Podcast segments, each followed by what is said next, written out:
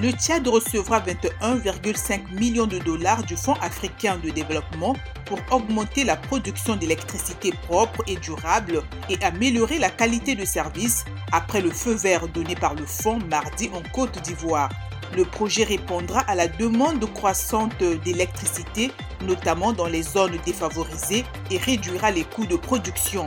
Il contribuera aussi à améliorer les performances techniques, financières et commerciales de la SNE, l'entreprise publique chargée de la production, du transport et de la distribution de l'électricité au Tchad.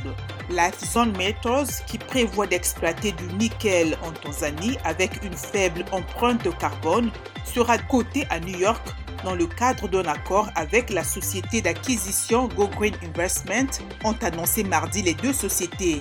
Lifezone détient le projet de mine et de raffinerie de Kabanga Nickel qu'elle vise à mettre en production en 2026. Elle dispose de 44 millions de tonnes du nickel, du cuivre et du cobalt.